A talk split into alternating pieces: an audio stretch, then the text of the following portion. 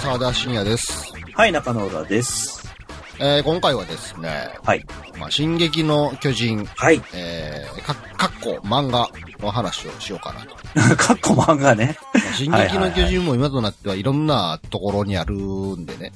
確かにね。はい。まあ、特にアニメなんかも、最近はなんかうんファイナルシーズンとか言ってやってるじゃないですか。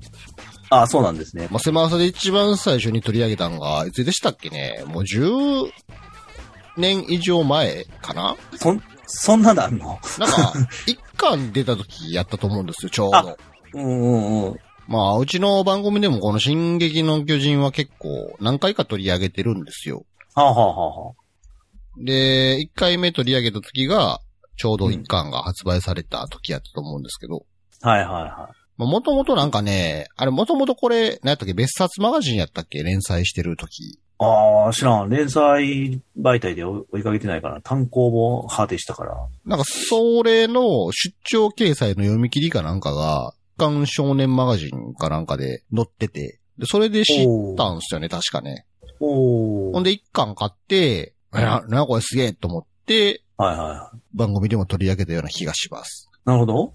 で、それが、2010年ですね。この一番最初に進撃の巨人を攻め朝で話した時、うん。5第、第42回、えー2010年の5月8日月。配信してます。おー。もう、何 ?12 年前ですよ。そんな前なんやね。そんな前からやってたんですね。で、そんな進撃の巨人がちょうど、えー、去年かな ?2021 年の5月に連載が完結して、はいはい。8月に最終巻が出たので、はいはで、まあ、読んだはいいものの、い。うん。なんか、あのーリスナーさんからも感想をまたお願いしますとか言われてたんですけど、うんうん。まあ、機会がとりあえずなかったし、はい。なんていうの？ずっと単行本で読んでたんですよね、基本的に。ああ、まあ僕もそうです。はい。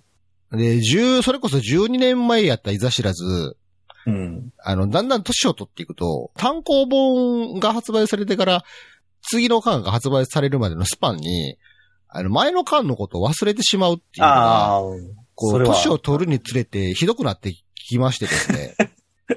かそ出るたんびに会話しつつも、これ何の話やったっけみたいな感じになってたわけですよ。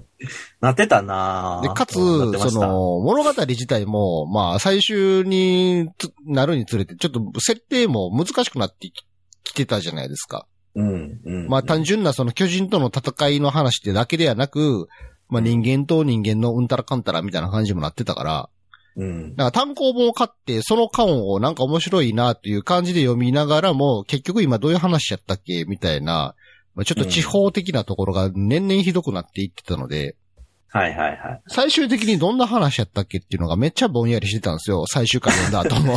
あのね、全く一緒。全く一緒です。で、で家に全巻あるからう、ん。当然全部間歯抜けなく買ってはいるのよ。ただね、発売された時に追い切れなかったのがちょっとあったっぽくて、うん。俺も今回、あのーダーッと見直した時に、あれ？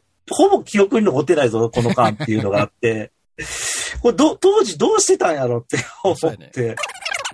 まあ、あの、当時、リアルタイムというか、まあ、単行本追っかけていく中で、やっぱ一番その盛り上がってったのが、その対巨人との戦いの中で、まあ、主人公たちがどうするのかっていうところを楽しんでいたので、まあ、ある種、うんその世界の謎がパパカッと開かれて、あの、世界編になった後って、まあ。一時そのエレンたちではない、その、パラディ島の外の人の話が展、の展開が続いてたじゃないですか。うんあそこが当時は好みではなかったから、まあそうね。なんかあんまり記憶に残ってなかったんですよね。へえ、そんなことがあるのかぐらいの感覚で。正直、打足にすら感じてはいた当時はね。でも今回読み直してちょっと印象変わったね。やっぱ、あそうそうすごいなっていうか、計画されてたんや、みたいなね。その単行本単行本一冊一冊をこう、その時々で、まあ何ヶ月かに一回のスパンで読んでた時は、まあ正直そこまで心にぐっと引っかかるものもなかったから、うん。まあかつ、年を取るにつれて記憶がおぼろげになっていったので、まあ最終的に記憶が薄かったっていうのがあるんですけど、もう今回改めて、まあ、あの、せっかく感想言うんやったら全部読み直すかと思ってね。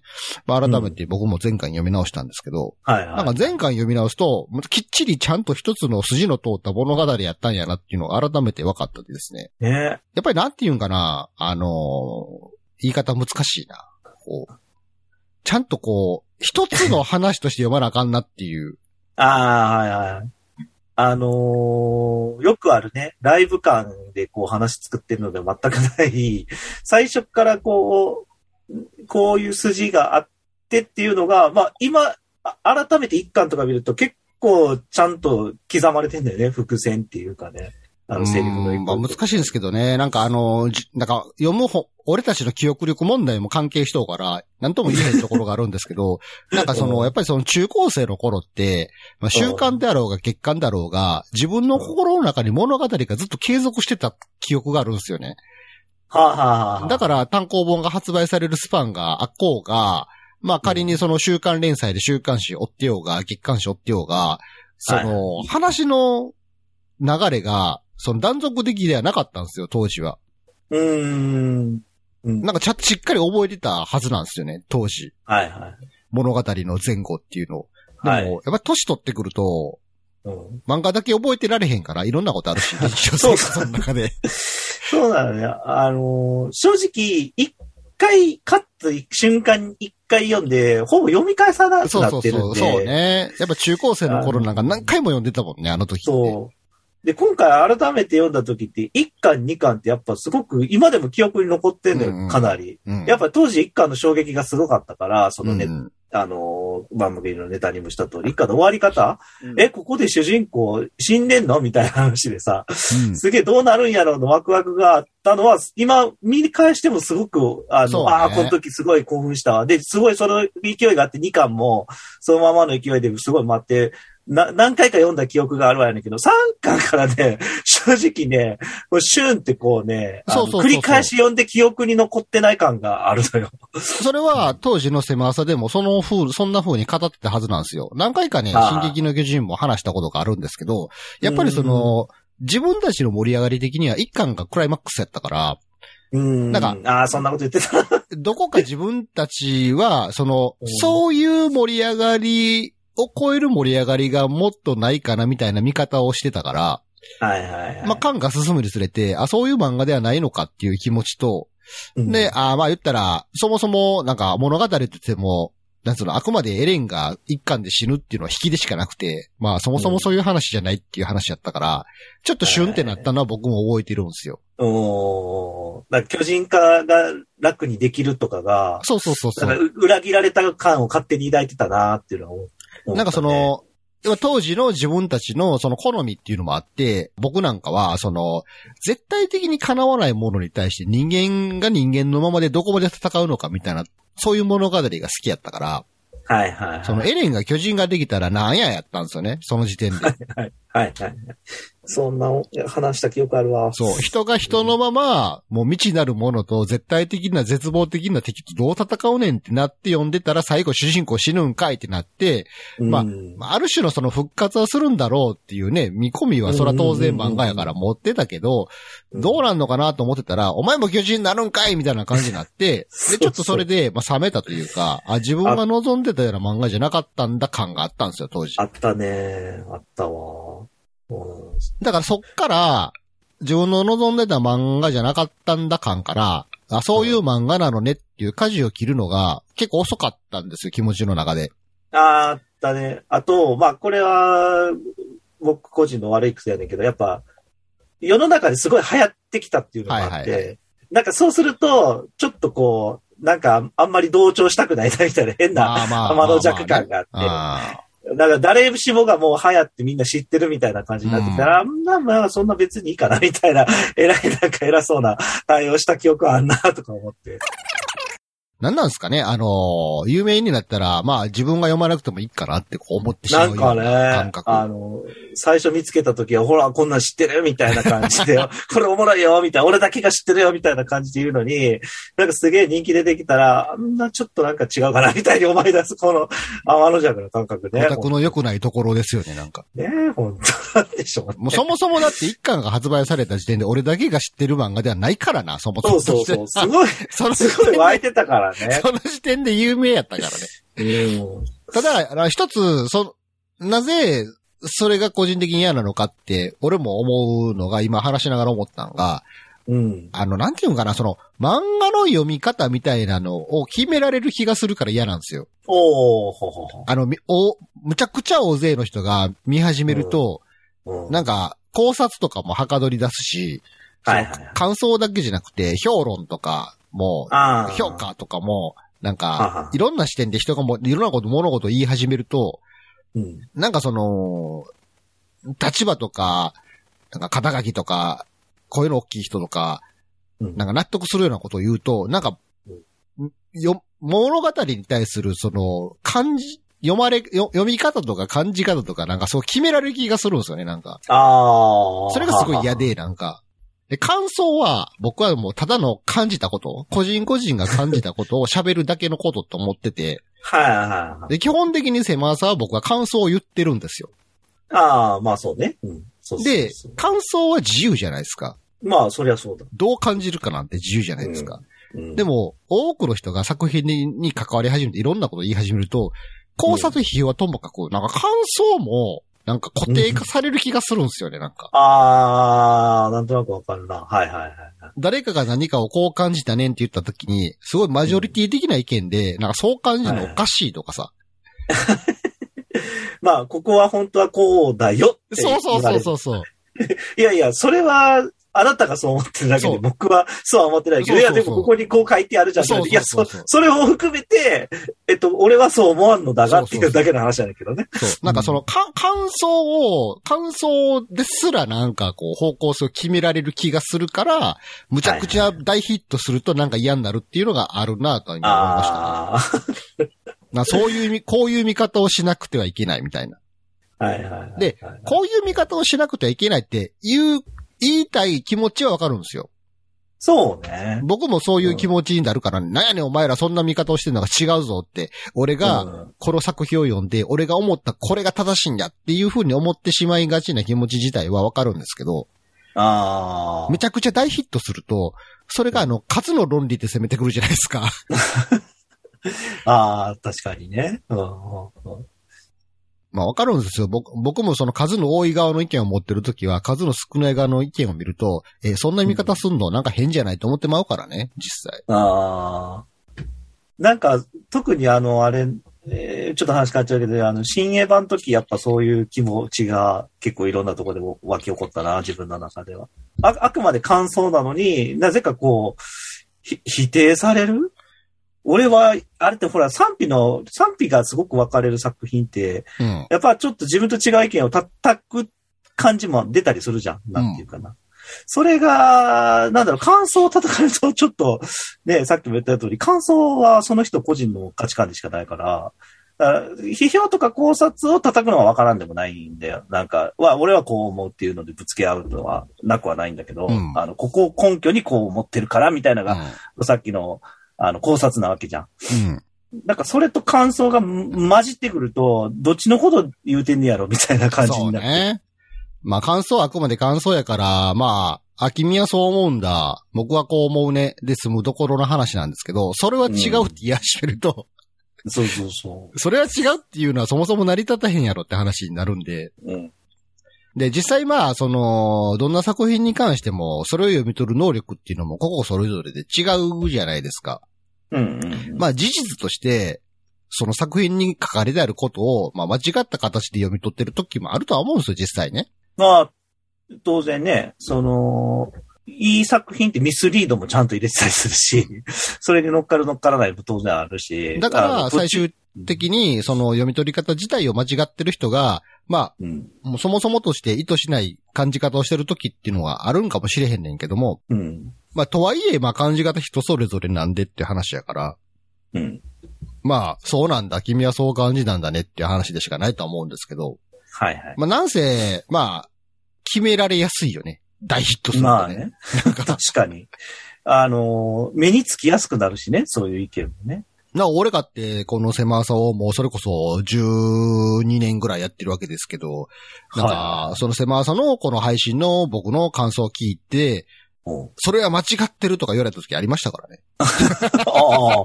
間違ってるとかあるんと思って、感じ方にって。まあ、言い方なのかもしれんけど、全然分かってないとか言われた。時 ああ、分かってないわね。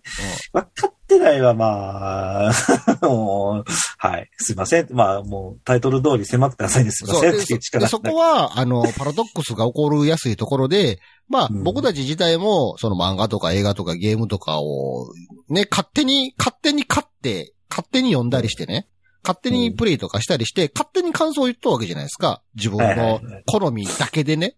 何の根拠もなく、その時に自分たちが感じたことを好きかって言ったわけやから、はい。まあ当然僕たちのこの番組を聞いて好きかっていう権利もそらあるから、ああ、はいはい。だからまあ、そう言われても、それに対する反論は僕はないんですよ、別に。なあ、確かに確かはい。もうそれはもう、それは自由ですよ。当然僕たちに言ってることに対する感想も自由ですよねって話やからに。。うんうんうんうん。ただ、まあ、話元戻りますけど、はいあの、メガヒット作品になるとですね、はい本当にそこをこう決められることが多くなってくるという、そのムーブメントに対して、なんか嫌やなっていう気持ちになるっていうのあるなっていう、うーん。長なりましたが、なんで、あの、売れると、ええわって思うかっていう心理としては、僕はそういうのがあるなと今思います。なるほど。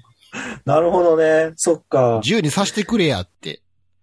逆に言うと、メガヒットしてしまうと、自由に感想を言いづらくなるみたいな気持ちが自分の中にあるのかなと今思いましたね。ああ、ああ、確かにな。言われたらそうやな。それは、あるわ。確かに。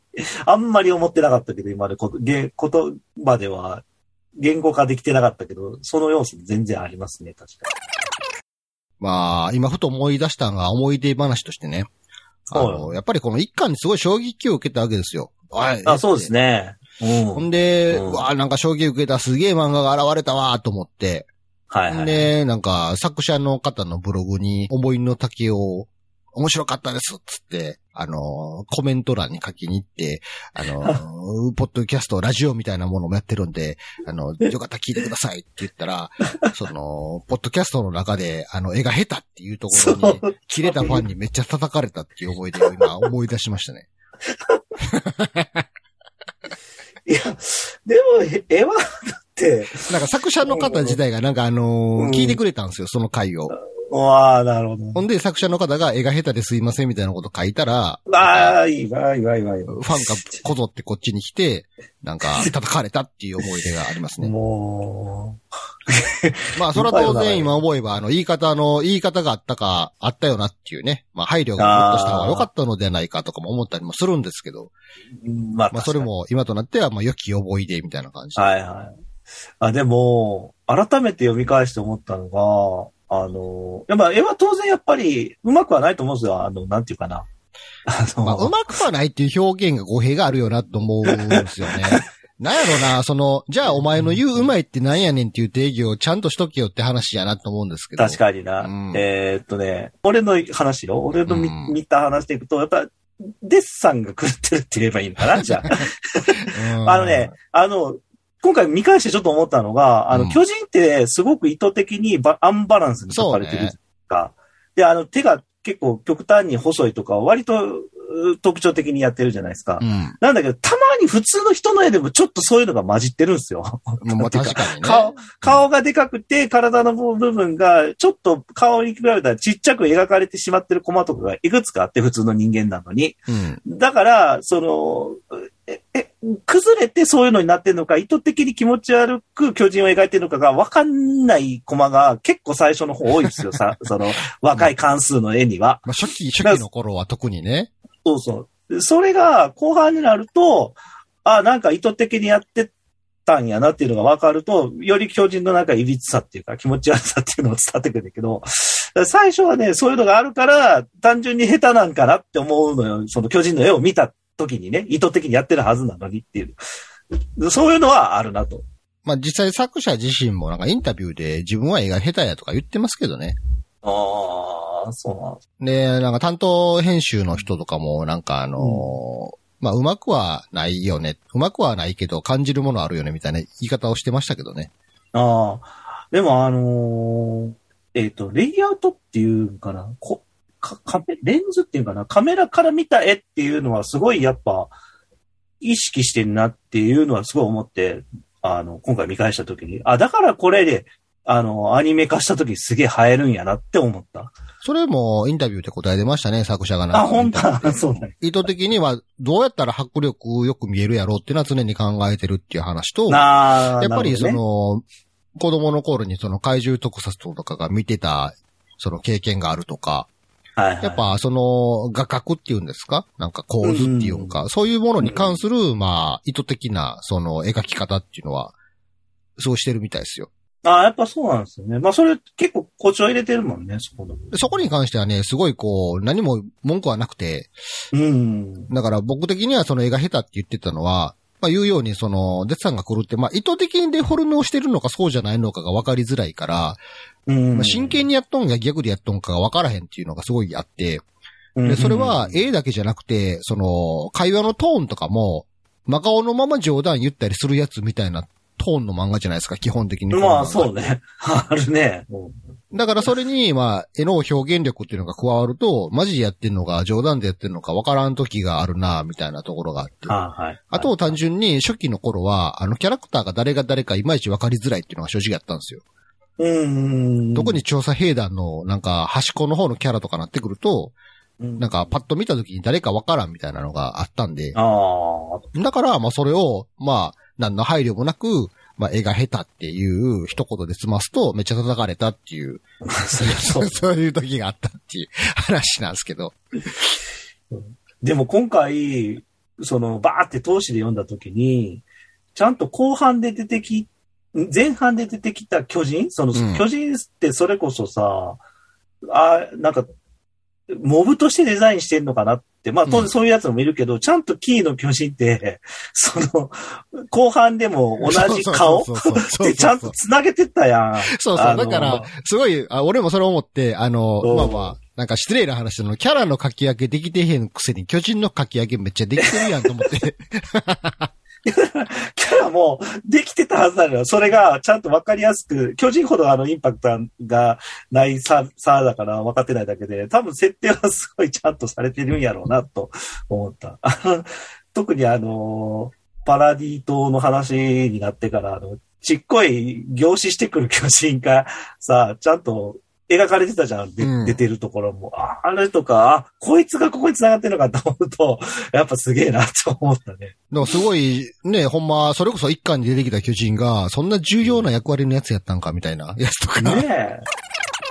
あとそう、見返してちょっと思ったんが、そのさっきの、まあ、映画、映画下手みたいな 話と、うんまた逆で、やっぱ、さっきのあの、巨人の描き方がすごく特徴あるっていうか、いびつやなっていう話なんやけど、なんかう、ん。ふと見返して思ったのが、あのー小学校とか中学校の、あの、図工とか図画の時間に、うん。自画像だったり友達の顔とか描くとかあったじゃない？昔。はいはい。なんかね、妙にあれを思い出したのよ。なんか見返した時の、あの、巨人の顔ってすごく特徴的に描かれてるじゃん。あの、一コマの中で、いやうん、コマの中でっていうか、あの、デザインじゃなくて、絵としてっていうか、あの、なんか無機質な感じっていうのが、その、そういう図、こう、あの、図工の時間とかに書いた、図画の時間とかに書いた、じ自画像とか友達の顔をなんか連想させる、なんか、なんていうのだろう。絵が上手いわけじゃないし、あの、目目にちょっと正気がないし、みたいな。でも、めちゃめちゃその特徴だけは捉えようとして、その、その人の目の形とかは多分相当頑張ってこう、撮ってるような状態が絵に滲んでる感じっていうのかな。なんかそれをねになって、お互いの顔描いてね、つって。とか、とか、そうそうそう。なんかね、妙にそういうのを思い出して、特に最初の方の、一一巻とか、二巻とかに出てくる、あの、巨人とかはね、なんかそれを思い出して、ちょっとね、ゾワッと来たんやけど、俺、今回見直してて。まあ、エレンとか漫画やけど、あの、巨人とかは、写写実的ってあの、鼻の下のところとか書くからじゃないですか。だから、単純にそれだけだから、なんかでもタッチもね、異様に細かいような気がするんよね。なんかそれもなんかあの、作者のインタビューであったけど、その、一番最初にその、持ち込みで持っていった時の、その持ち込み作品も進撃の巨人やったんですって。はあはあはあで、それは進撃の巨人ゼロ感みたいな感じで、なんか、なんかの時のなん別冊かか、なんかであったんやけど、うんで、その時のなんかアウドバイスが、巨人をもっと怖くした方がいいって言われて、ほう。で、らしくて、で、巨人を怖くするんでどうしたらいいんかなっていろいろ考えた時に、まあ、うん造形がうんぬんとかいうよりかは、なんかその時に、なんかあの、街中で酔っ払いのおっさん見た時に、なんか自分と同じ姿、形をしてるけど、意思疎通ができないっていう、そういう状態にすごい怖さを感じたらしくて。なるほど。で、そんな感じにしようと思ったんですって。なるほど。それは確かに伝わってくるな。うん。なんだろうな。い異形感。うん。そまあでも本当に、あの巨人のデザインがあったからこそ、なんか、なんつうの食いついたというか、この漫画なんやねんと思ったところはあるよなと思うんですう。うよ。ん。あのー、皮剥がしたあの筋肉のデッサン人形みたいなやつとかね。あデデザイあン、とか。状況だよもね、そうね。うんあの、わざとこう、異形なとこで歯の、歯が異様に多いとかめっちゃ多いとか。でもあのデザインがあったからこそなんか変な漫画感がすごいあって、うん。なんやこれって思ったっていうのはあるけど。だからそう。なんかすごくちゃんと調べてるのにわざと崩してる感じみたいな。そのじ人体模型とかすげえ見て書いてるんやろうけど、わざとこう、ちょっと変えてるみたいな、うんと感じはすごいあったなもしかしたら巨人がちゃんとデザインされたものであるんやったらこんなに売れてへんかもしれんからね。かもね。特にあの、超巨大、超大型巨人か。うん超大型巨人のデザインは本当秀逸よね、そういう意味では。すごく、あほ、あの、他にないじゃん、あのデザインって、うんなんていうか、巨人っていうワードはあったとしても。あの、あのなんか、ね、口周りの剣の入り方とかも全然、実際とは違うんやけど、なんか、デザインとして説得力あるし、なかなかすげえな、とか。車輪の巨人だけデザイン適当やろってめっちゃ思ったけどな。なんか、すごいステバチな感じがしましたけどね、あのデザイン。あい、あいつって、えっと、ピピークだっけ？ピーク？うんあれって、あの、一回、その、えっと、ベルトルトとかがやられるときにさ、最後でうん。出てきてたよね、確か。うん。あの時からもうああいつなんだよね。あの、うまだ継承されるとかじゃなくて、四個四足歩行で小回りが効いて、ちょっと省エネやから変身も何回もできるみたいな。あ、そうそう。だから、その最初出てきた時って、もうちょっとなんかぬぼっとした顔やったのに、後半どんどんなんか艶っぽい顔になってくるね。なんか、唇とか、なんか、まつげとかが長くなって。なんか、そうそう。だからピークの、ピークだっけかな？ので、キャラが出てから、ちょ、ちょっとなんか、女っぽい感じになった気がするんだけど。気のせいかな。ほんま通して読んだ時に思ったのが、すげえ辻褄が合ってんなと思ったんですよ、僕は。そうなのよね。まあ、当然なんか、かあのー連載漫画なんて前提が。うん。まあ当然なんか全てを設計図のように綿密に決めて書いてないやろうし、その時その時で展開とかも思わず変わった時もあるとは思うんですけど、まあね、多少はね。よくここまで、なんていうの、矛盾があまりない状態で最後まで書き切ったよなと思って。なんか、なんかでちらっとみ読んだか聞いたかな。か、かなりでも練られてたんでしょ？その連載前かなかな？一応ね、なんんか基本的な設定っていうのも作者の中にあって、まあ最終着地点っていうのはなんとなくその想像してたらしいんですって、インタビューとか見ると。でもインタビュー見ててびっくりしたのが、そのパラディ島から脱出して世界編になった際に、あ担当の人がインタビューで答えてたんですけど、あ作者自体は、なんか政治とかそういうのに興味がないんですって。ああ、そうなんや。だから、展開にした時にめっちゃ困ってたらしいんですって、なんかどうしようって。マジか、すご物いね。語は紡げるけど、面白くならないっていうことですごい悩んでたらしいんですって。ああ。面白くするためにはどうすればいいんだっつって。で、本人は、なんか政治とか経済とか人権とかにあんまり興味がないと。へえ、そうなんや。なるほど。いや、結構その、なんだろうな、ちゃんとその、外行って、そう、それこそ一回、その周り側の話に振ったじゃない、話うんあの、視点を。うんで。あっちの人ちゃんと書くことで、なんていうかな、あのーせ正義のありどころ、ほら、えっ、と、戦争と一緒でさ、うんあの、自分の見方から見たら相手は悪魔でみたいな話をかなり明確に書いたじゃん。っていうか、刷り込んできたじゃん。あの、読んでる方側に。うん。なんかこの手法って、まあ前あのガンダムの話でもしたけど、やっぱ実際世の中がそうやからさ、うんあの、どんなに英雄でも敵から見たら悪魔みたいな話って、ね。まあ人間の普遍的なところであるから、ああ、なんかこういうとこやるとやっぱすごく共感じゃないな、ああ、あるよねってなる。実際リアルやから、リアルな価値観やから、それ自体が。っていうのはすごく思って、ああ、ここって描きたかったテーマなのかなとか思ったけど、そういうことじゃなかったんね。描きたかったわけではないんでしょうね、きっとね。ああ、そうなんだ。物語として描く必要はあったかもしれんけど、興味はそんなにないっていう、ななんか不思議なことになってたみたいですけどね。なんだったら俺、それにさらにプラス、その、思想っていうか、教育っていうか、そうの、ん染め、染め上げる的なのまで入ってるから、うんあだ、だからこう、なんていうかな、重みが増すんだな、話にとか思って読んで、読み返して思ってたのに、うん。そこはあんまり好きじゃなくてって言ったらすごいね、逆に言うとね。なので、単純にその漫画としての物語をどう面白くするのかだけでずっと書き続けたのかなっていうのをすごい思っていて、なんか言ったらその、政治経済的なテーマであるとか、まあ、人種差別であるとか、まあ、はいいわゆるその教育、なんか、はい。洗洗脳教育とでも言うんでしょうか、うん。そういう問題であるとかっていうのも、自分が書きたい物語を書くための手段なんやろうなと思って、それ自体がテーマなわけではなくて、物語を面白くするための手段として使ってんねんなっていうところが、個人的にはすごいなと思ってて、最終的にああいう結論に至ったわけじゃないですか。うん。まあ、ミカサがエレンを殺すっていうことで、はいはいはい全て世界が平和になるっていうね。はいで、なんでエレンがあんなことしたねんとか、そんなところに関して、うん。単行本を、その単発単発で読んでた時って、あれ結局エレンって何したかったんやろっていうのがすごいおぼろげやったわけですよ。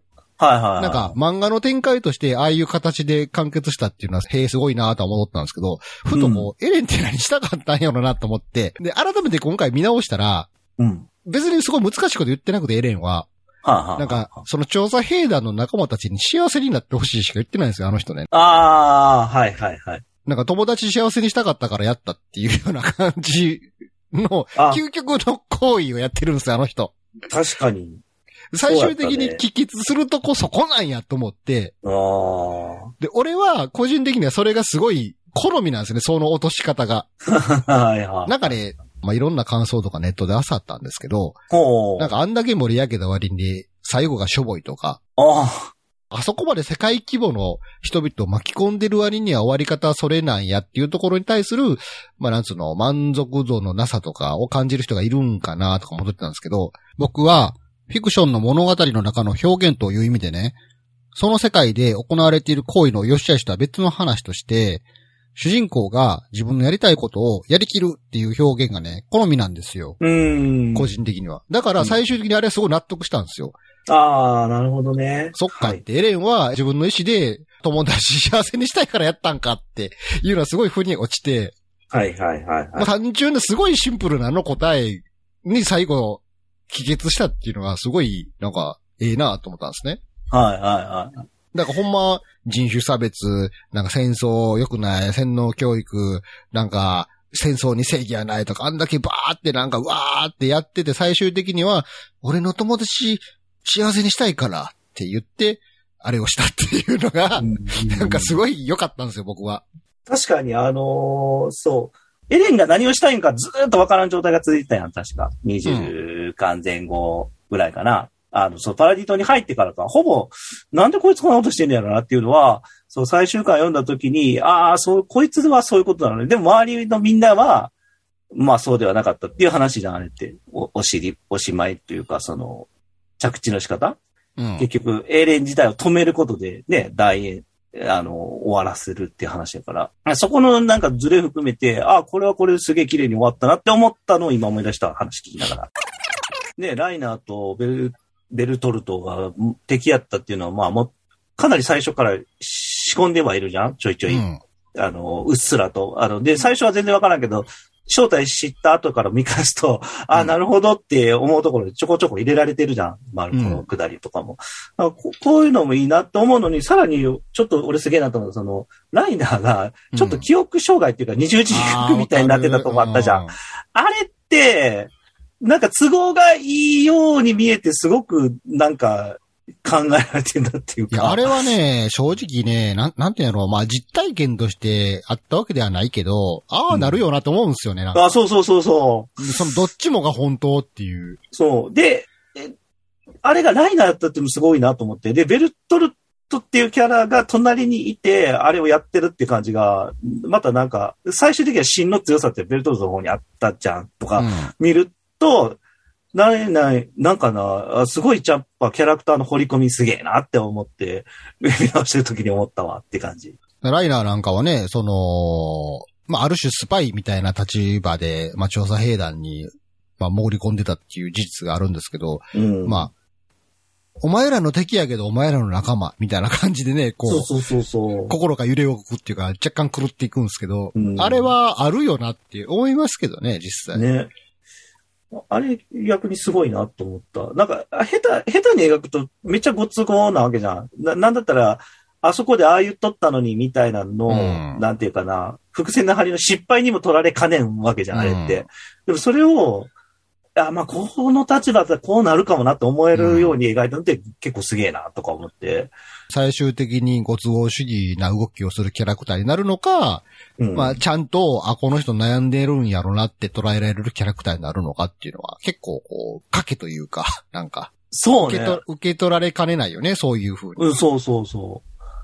あ、でも、俺それさっき言ったその逆にベルトルトが最後の、えあの、最後の戦い？決戦っていうか、うんその、あの、戦士長ジークとかが現れてるところで、腹決めた時にめっちゃ芯が座ったから、うん。でそれにさ、なんか、ちょっと、なんか言ってたじゃん、ライナーが。あの、全部俺に決めさせんねん、みたいなことをさ、あの言言っていながらの、実はちょっとお前壊れとうやん、みたいなうんところも含めて、あ、なんか、ありそうって思ったって感じ？現実にいそう。こういう、こういうことを言うやつがこういうことになってしまうのってありそうって思ったって感じかな。ライナーとベルトルトは、まあ、あれ側の戦士として送り込まれてるけど、人としてはすごい未熟なんですよね、あの人たちって。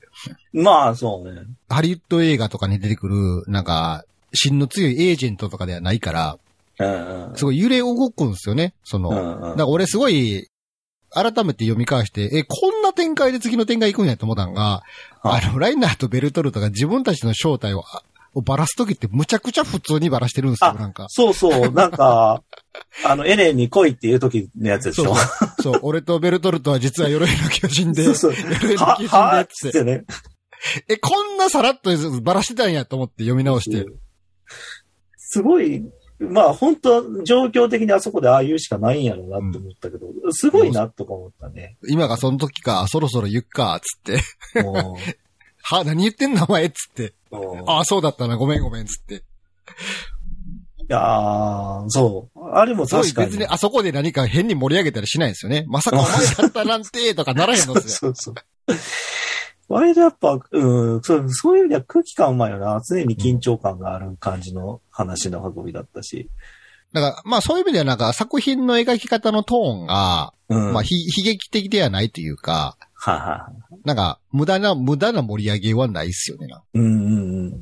お涙頂戴に向かってますとか、はい。そういうなんか、なんかこう、わかりやすい、こう、ふーふーっていう盛り上げはないよね、この漫画。ああ、ないな。なんか、だから、なんか、こう、記録映画っていうか戦争映画見てるような感覚がちょっとあったな。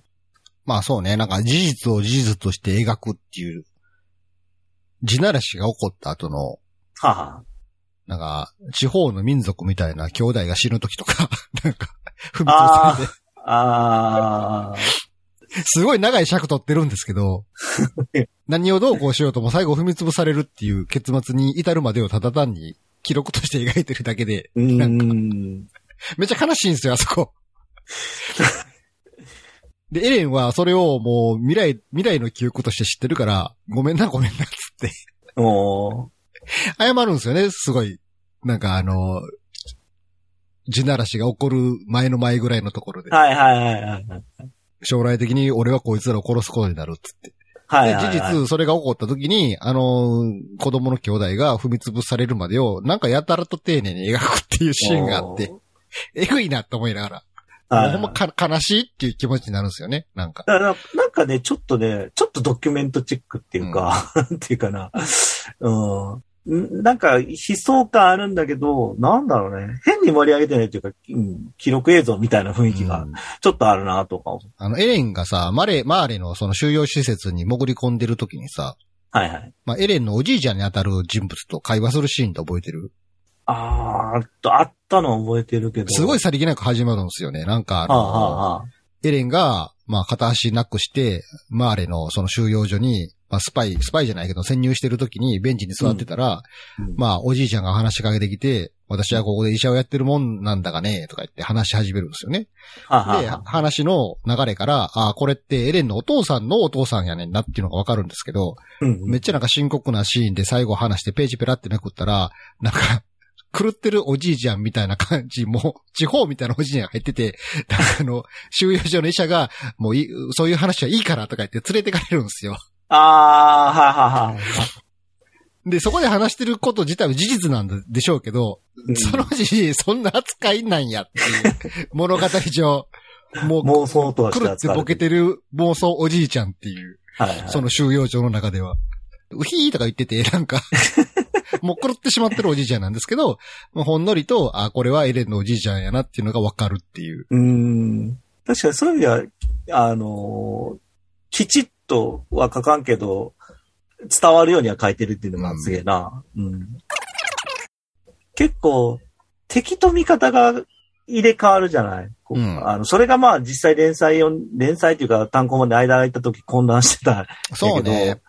実際通して読むと、こう、なんだろう、えーそうなるよねっていうか、この立場でこうなったらこっち側につくし、この状況やったらこっちで味方になるよねっていうのが、割とこう目まぐるしく、目まぐるしくっていうわけでもないか。でも、そうその、後から考えると理理が通じて、繋がってるそう。なんですよ。うん単行本単発で読んでるときは、え、なんでこれ、こいつらと今戦ってんのっていうのがすごいこう分からへんかったんそうで、そうそう何も別に難しくないんですよね、まとめて読んだら。そうなのよね。あ、この立場でこうなったら、あ、まあ、ここではこっち側に行くよね、みたいな。うん。でそれが、あの、リーだったり、もう盲信的であったり、うんなんか、いろいろあるけど、なんだろうな、全部のにな納得がいくというか、ああ、うんんじゃあ、だからそっちなのか、みたいな。そこら辺の描き方うまいなと思う。あの、なんだっけ、エレンをすげえ神みたいに言ってる。ああ、あのフロ、フロックやったかな？フロック？フロックかなんか。あれも単行本単発で読んでる時にこいつ誰やねんってめっちゃ思ってたんですけど、あのーエルビン担いできたやつなんですよね、あれ。ああ、はいはいはいはい、はい。エルビンが半身の状態の時に、あの、担いできたやつなんですよ。ほんで、アルミンあ今とエルビン、どっちに取る、どっち巨にすんねんっていう。ね、巨人のやつを渡すときね。あいつそっかそっかそっか、あいつか。ああ、なんで、で、あいつがなんか巨人に立ち向かうには悪魔が必要なんだっつって、俺たちにはっつって。うん。でも結局リヴァイはアルミンを復活させるんですよね。はいはいはい。なので、後半で、その、まあ、回れ編というか、世界編になった後に、そのフロックたちは、お前らは市場でアルミンを生かしただろう、つって。で、その責任取ってくれるんだろうな、つって。あの時のセリフはすごい読んでてそうやんなと思ったんが、まあ、言ったら、その、フロックの主張としては、なんか、俺たちは凡人やと。その凡人がはいはいはい命、命をかける価値がお前たちにあるのかどうかを見せろって言うんですよ。はいはいはい。それはすごいわかるなと思って。はいはいはいはい。で、そっからエレン、エレン、エレンに盲信していくんですよね。俺たちを救えるのは悪魔しかいないって。エレンは悪魔だからみたいな感じで。なるほどね。そっか、フロック、え、この髪型が、ちょっとおかっぽいかわからんけど、そうか。こいつやったんか。なるほど。ね。あれもまとめて読んだから分かったんですよ。なるほどね。ああ、そう考えるとやっぱ、うん、ちゃんと繋がってるな。そう。で、あれは、そう、そのフロッフロック、フロックサイドで見ると、あ、そうやんなって、まあ、変な言い方したら、その、力持ってる奴らだけが勝手に自分の好きなように動いてるようにしか見えんよなと思って。うーん。巨人になれたり、戦闘能力が高かったり、なんかグループの中核にいたりとかいう、はいは文化祭で中心になってる人物やと思うんですよね、エレンとかって。い。はいはい。でもそのフロックからしてみたら、橋の方におる。まあ何か中心人物が何かをやったら巻き込まれる側の人間なわけじゃないですか。うんうんうん。俺も気持ちわかるでって思いながら。ま あ改めて自分の中で盛り上がったシーンっていうのをちょっと書き出してみたんですね。おうなるほど。なら、うんまあ大体なんかあの、えっ、とね、大体ね、なんか人が知るとこなんですよね、なんか。まあ、あのー結構この作品ちゃんと人を描いてるからう、ん。あの、結構人の死が、あの、なんだろうな、お重いというか、あの、結構サクッと、割と無情に死ぬけど、やっぱ、も、もったいないじゃないけどね、感じること多いよね。そう、やっぱり、やっぱりこう、なんていうんかな、まあ現実問題、人が死ぬということって、ものすごい衝撃的な出来事じゃないですか。うん、本来はね。まあ本来はっていうか、それが、まあフィクションの中でもそうなわけですよ、本当ならば。でも、まあ、い僕たちが若かりし頃やった時の少年漫画、セイントセイヤとかでは死が軽いんですよね。なんか男塾とかやったら。それは、あれじゃない？復活そうそう。だからも、ある意味、そのフィクションの物語の中のひ死っていうのは、うんある種どこか軽く軽んじられてきた感がすごいあるよなと思うんですけど、そもそもとして人死ぬことってすごいショックよなって話だと思うんですよ。うん。で、進撃の巨人では、その、現実の世界で人が死ぬのと同様にショックなことが巻き起こる世界なんですよね、やっぱりね。うん。だからこう改めて読み直したときに、なんか自分がグッとくる、グッとくるって言い方が適切かどうかわからないですけど、何か心に引っかかりになるシーンなんかあるかなと思って書き知らしてくると、まずもう第一巻の一番最初の、あの、うん。何の成果も得られませんでしたってグッときたね、やっぱり。あ、報告のところのね。はいはいはいそうやんなって、そっかってそんなに切実な世界なんだって。おーあれ、そうね。あれはすごいこう秀逸なセリフやなと思って、あの世界の絶望的な世界観を人に知らしめるためのセリフとしては、うん。腕渡すみたいな感じで。で、それ以降、うんまあ、チラチラとこう、なんか、バーっと見ながら、ここかなと思って書き出していったんですけど、大体人死んだとこなんですよね。なんかあの、ま、4巻でマルコが死ぬところ、はいはいはいはい。えー5巻で、えーイルゼー・ランクナーが喋る巨人と接して、それをこう記録につけてたけど、最後食べられて死ぬところとか。ああ、ははははは。あったね、そんな時に。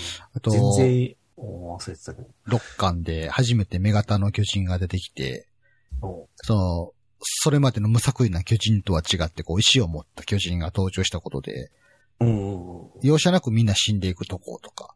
はいはいはい。なるほどで、やっぱそういうのがあって、そんなんが、そんなんがいろいろあたくさんあってんだようなところが。うん。で、改めて書き記したものを見て、ふと気づいたんが、うんすんごいなんかモブキャラ死ぬとこで俺グッと来てんなと思って。おーなんか主人、うんまあサシャとかハンジが死んだとかもショックなんですけど、うん。やっぱりそのモブキャラが軽く死んでるところにすごい衝撃を受けているなと思って。おなんでかなと思ってこれが。で、そもそもとして、なんか俺ってフィクション読むときに、うんなんか主人公格よりも、うんちょっと、平民側に感情移入しやすいのよね、そもそも。ああ、なるほど。うんあの、昔も狭くて浅い奴らで、あの、シン・ゴジラの話をした時があったんですけど、はあはあはあ。あの時に俺が一番感情移入したのどこかっつったら、あの、プラントで働いてるおっさんとか、おーあの。作戦を成り立たせるためにめちゃめちゃ徹夜してみんな頑張ったんやろなって、あのシーンでグッときたんですよね。ああ、なるほど。なそれは自分がサラリーマンで、まあ似たようなことをしている、似たような経験をしているからっていうのもあるんですけど、ああ、なるほど。はいなんかそういう、その物語の世界を構築している、しているであろう、うんやっぱこう、中、主人公格ではない、注目が当たらない側の人間にすごい感情移入してしまうんですよ。ああ。やっぱそれはなんかあの、文化祭の中心ではないクラスの端にいた人間としてのこの心理かなとは思うんですけど。まあちょっと重なるのかね、自分のあると。そううん。俺も、この世界を構成している一人だ、一人やでっていう気持ちになるんかなと思って。うん、うん、うん。で、まあそういうのが前提にあった上で、なんでここ気になるのかなって。一番やっぱその、バーって見てて気に、なんかグッときたんが、あの、ミケっていうヒゲの調査兵団のリヴァイ班の人でさ、ほう。初めてあの獣の巨人が初登場した時に、ほあの、調査兵団のエレンたちがなんか、あれ何のシーンやったかな？あの、ミケっていうなんかあの、くんくん人嗅ぐ人おったじゃないですかう。い。たな匂いで察知するやついたね。はいはいはい。で、あいつが、なんか、サシャとかコニーたちを先行かせて、うん。自分を後で脱出するみたいなことを言ってた時に、うん。な、獣の巨人がのそのそ、こう、出てきて、あれなんだってなって、はあ、はた最初はただの気候種かと思ってたけど、あ、はあ、はあ。自分の馬読んでさあこっから逃げるかってなったら、な獣の巨人がなんか馬を掴んで投げて、なんかあいつ今までのやつと違うみたいな話になって、はあ。そこで獣の巨人が、えーへえ、こんな立体軌道とか、こんなん発明したんだとかさ、はあ話し、話しかけるじゃん。うん。で、で、そのやりとりがあった上で、最後、無情にも普通の巨人に食われて死ぬっていうシーンがあって、ミケが。ああ。はあ、はあ、はあ。なんかあそこがすごい、なんて言うんかな。なんとも言えへん気持ちになってさ、なんか。すごいミケっていう人は、モブの中では結構有能な方っていうか、ちゃんとリヴァイ班の一員として、自分の能力を使って、ちゃんと仕事をしていた人なわけですよ。うん、うんうん。で、部下に対したり、仲間に対する思いやりとかもあって、うん。なんか、りちゃんと自分の務めを果たしてる人間なんですね。うん。それが、もうそれこそ、事情関係なく死ぬっていうのが、なんか、なんていうのかな、無情、無情すぎるやろっていう、なんか、うーん。む、報われないとでもない、報われないでもないな、なんか。関係ないんやっていう、そこまで生きてきたミケの人生なんてっていう。なんか、ああ。なんとも言えない気持ちになったんですよね、なんか。なんか、はいはいはいなんかやっぱりどこか物語の主人公は主人公やから死なないっていうのがなんかやっぱり読んでる側としてなんか根底にあるじゃないですか。うん、うん、うん。例えばその、その物物語の世界観の中では、まあ、死なない能力をそもそも持っているとか、その能力ですら主人公が努力をして勝ち得たものであるとか、まあ作品によってそういう説明付けがされてたりするから、物語の都合で生かされてるわけではなく、主人公は主人公の生き方とか能力として生き残ってるだけっていう見方もできるんですけど、でもやっぱり、読者としては、やっぱ主人公やから死なへんよなとか思ってるわけですよ。うん、うん、うん、うん。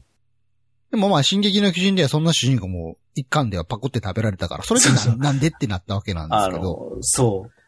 特にあの、そう、ちょっと話ずれちゃうけど、一巻で衝撃だったの俺、あの、足とか普通にブチで切られたじゃん。うん。あれが、俺、一巻見てた時すごい衝撃で、え、えこう、主人公は、あの、も、戻るっていう前提がなかったからさ、あの時には。え、こんな序盤でそことかがなくなって大丈夫なんとか思って、なんだったら一巻の月で食われとるし、みたいな。うん。は、やっぱ結構、衝撃的やったね、最初の展開。そうそうそう今となってはね、その巨人になったら治るとかいう仕組みがあるから、まあ全然、あの、なんだろうな、えーっと、繰り、知ってから見たらそうでもないけど、やっぱ、ま、何にも情報がない中で見ると、かなり衝撃を受ける展開やってるなと。そう。だからやっぱこのま物語の中においては、まあ人は死ぬときは死ぬんだっていう、うん。まあただそれだけの話なんですけど、うんそれをすごい如実に感じたのが、そのミキが死んだ時やったんですよね、なんか。なるほど。しかもなんかね、なんか、ミキが死ぬまでの下りが長いんですよね、なんか。なんかあの、結構、モブが、ページめくったらいきなり頭吹っ飛んで死んでたとか、要はあるじゃないですか。はいはいはい。ミキが死ぬとこってすごい下りがすごい丁寧というか、長いですよね、なんか。え、死ぬんだ、この人、みたいな。ほんまに。え、この人死ぬんだ、みたいな。確かに。なんかすごいこう、後半とかで、あのー調査兵団が、うん。えー、ケニーやったっけ？憲兵団？うん、うん、あのー仲間内で対立する展開のとこあるじゃないですか。うん。うん、うん。で、あの時に、リヴァイの横に、誰やったっけ？名前忘れたな。なんか女の部下がおって、ああ。こっから抜け出すぞから、ほにゃららほにゃらら言ってて、ページめくったらいきなり銃で頭吹っ飛ばされて死ぬシーンとかあるんですよね。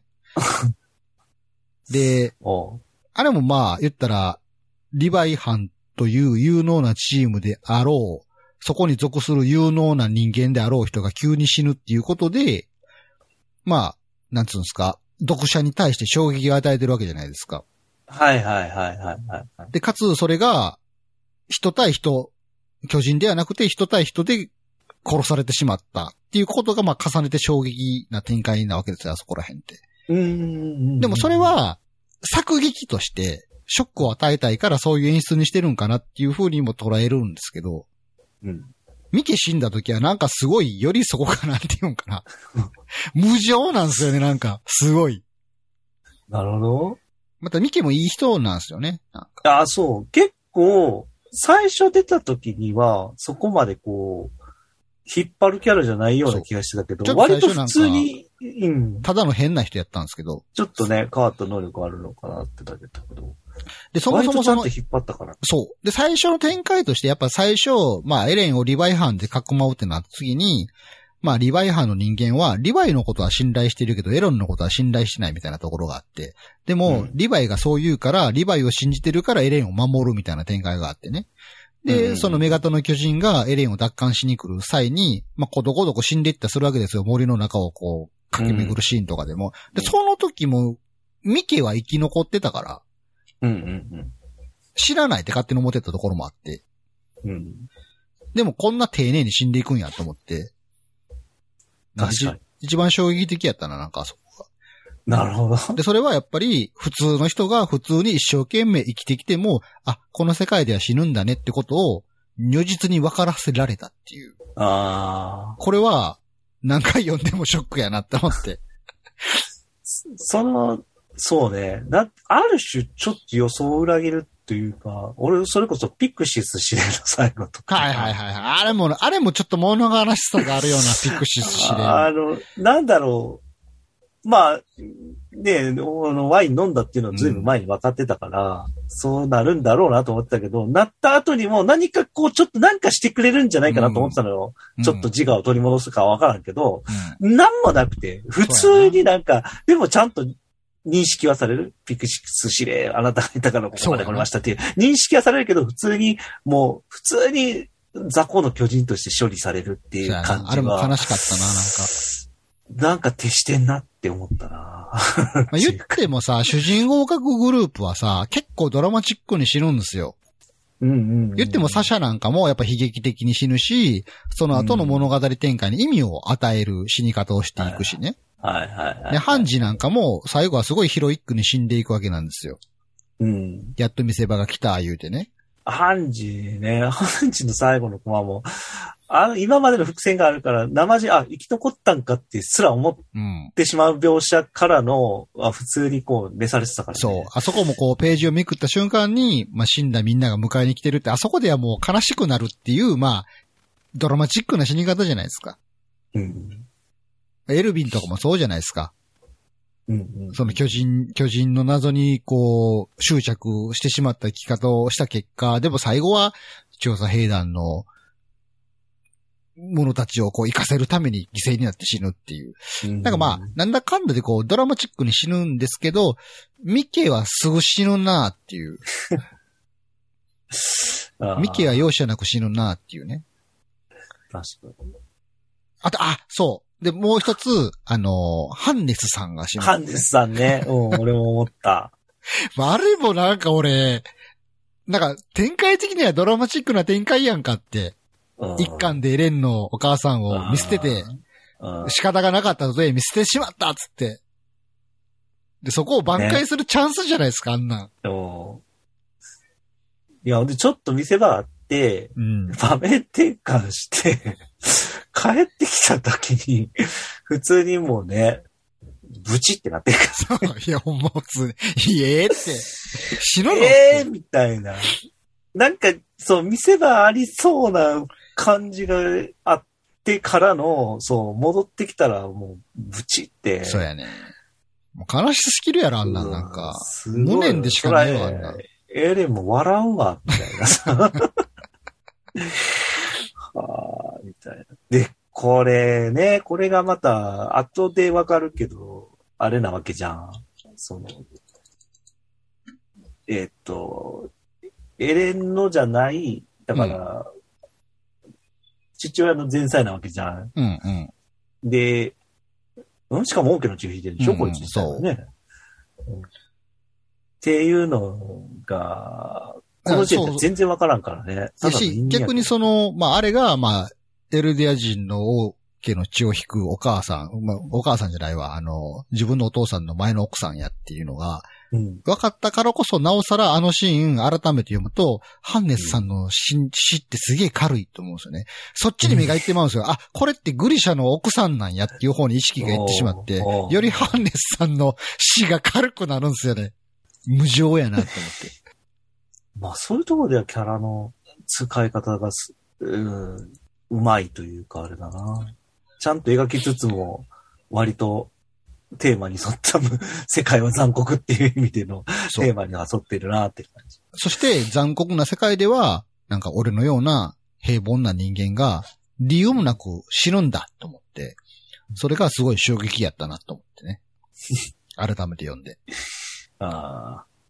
そう、そう、見返すと、その、えー冒頭から言われたけど、人の死に方がやっぱ食われるってこともあって、かなりエグいんだね。なんかもう、後半慣れてたけどさ、すごく、なんていうか、描写そのものには。出た当時結構言われてはいたよね。その気分が悪くなったとかさ、そういう話。ポッキーみたいに食べられていくからな。なんかね。あの、パキョッとかなんかそういう擬音もすごい嫌やねなんか。あの、後半で、その、アルミンとエレンが道の世界でこう、開口して話をするときあるじゃないですか。はいはいはで最終的にこの記憶は失われるから、ここでの会話っていうのは最後にならないと思い出せないっていう状態で。で、その時に、あの、なんつうの、その、自分死んだ後にもミカさんには思っていてほしいとか、ミカさんが他の男と結婚するのとか嫌とか、なんかあそこが、い。なんか単行本単発で見てた時って、うん。い、いつものあの、真面目なトーンからのジョークの感じとか、はいはいはい。作作者のああいう、その作風としてのそれ感、それとして認識してたんですけど、うん。と通してみたら、めっちゃ真面目な悩みやなと思って、あそこ。あ俺やったら、そら当然、自分自身も生きた上で好きな人と幸せになりたいって願うよなって思って、うんうんでもそれはもう叶わないってことも分かってるじゃないですか。あ。うん。で、どっちとんねんってなった時に、仲間を幸せにするためには俺はこっちを取るっていう強い意志を持ってるわけでしょ。はい。だからすごいこう、コメディチックやけど、なんかめっちゃ悲しい話やなと思って、うん。切実やなと思って。確かにこれがあるから、うんなんだろうな。ちちゃんと主人公っぽく終わったなって気がするんだけどね、ここの話の部分。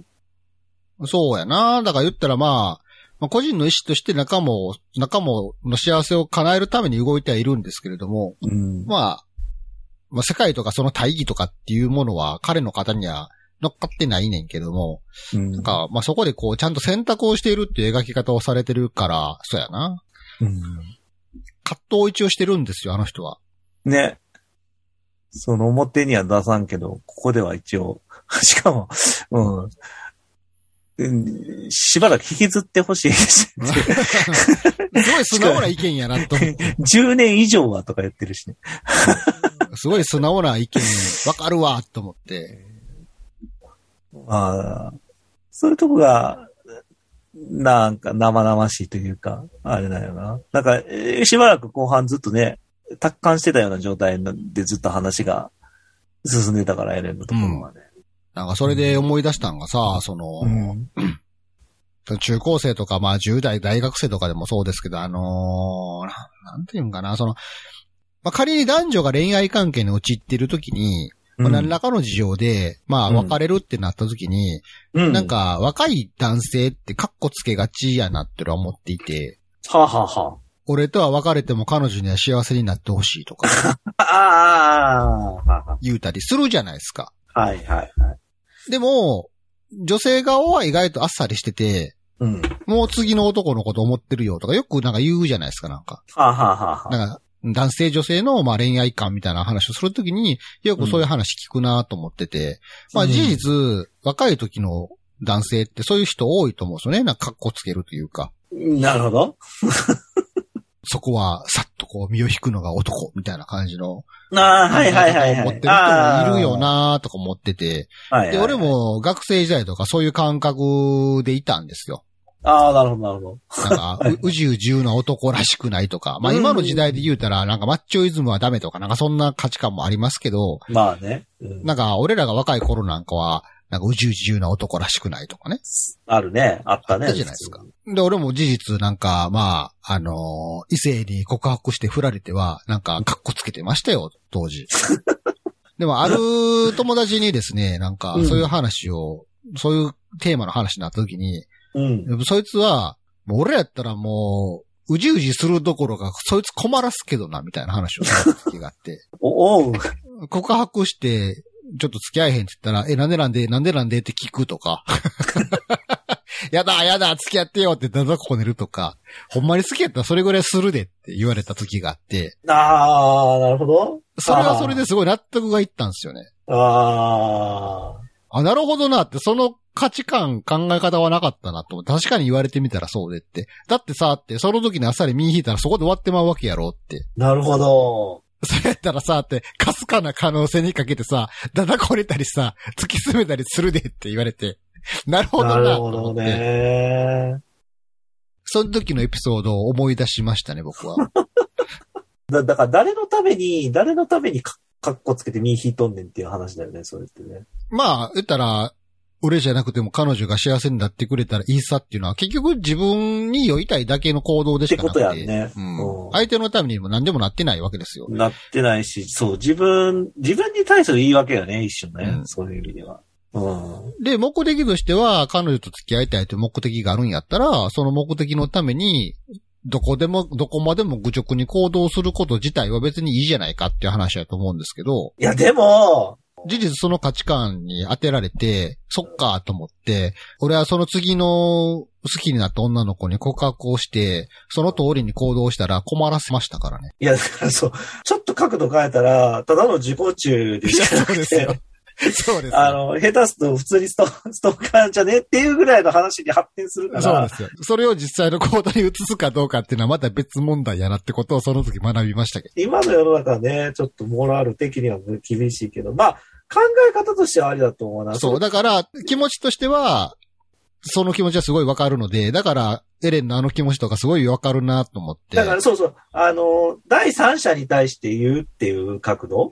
うんだから今回だとエレンがアルミンに対して言ってるのに、格好つけずに本当の自分の気持ちを出してるっていうことはすげえいいことだと思うよ。うん。だから例えば、その触れた時のに、男友達とかに対して、なんていうかな、あの、まあ彼女が幸せになればみたいに吐くよりかは、いや本当もうものすごい落ち込んでるって素直に言うとかの方がまだらしいよねっていうのはあるけど、じゃあ、じゃあつってダダこねたりとか 困らしたりそうだ。とかは、それは単純に相手に、相手に嫌われるっていう結末にしかならないよとは思いますけどね。普通、普通に本気で嫌いやったら、もう、ただの迷惑でしかないから。そう。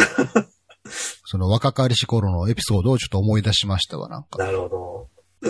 まあ、あくまで相手あってですからね。キャラ一人一人の掘り込みがすごいお深いんで、どのキャラも結構印象的やねんけど、まあ、世の中的にすげえ人気あるなっていうので、サシャがいるかなと思うんですよね。。サシャはまあこ個性際立っててすげえ、あの、面白いキャラやけど、結構死んだ時は、え、え？って思うじゃん、あれってやっぱり。そうね、展開的にね。うんもうっていうか、なんだろうな、第一部というのか？最初の部分をの、こう、残したキャラがこの死に方するっていう感じで、すげえ結構パッと読んでた時はショックやった、ね、あれは、あの、なんていうの、物語の中の話というよりかは、まあ、作劇方法として、うん。まあ、一読者としてずるいと思って、そんな、なんつうの、ココメディ役のやつ殺すかねと思って。うん。あれはちょっとなんか、それもあってショックやったな。あの、クラスの中の、あの、面白いやつ死ぬみたいな。なんか大体こうドラマチックにするんやったらさ、なんかクラスの中で言うたらちょっと中心核の人物の2番手が死ぬとかやったらまだわかんないけど。はいはいはい。いや、うん。で、あの時は若干ほら、偶然じゃないけどさ、な、流れ玉的な感じもあったし、うん、演出的にも、え、ここでなんていう感じあったけど、うん、後半読んでたらさ、す、すごいそれが引っ張るじゃん。ちゃんとあの家族との付き合いとか含めていってさ、うん、いや、これすげえなとか思って見てて。で、あの、ガリが、うん、すごい見てて嫌いやったのよ、出てきた時から。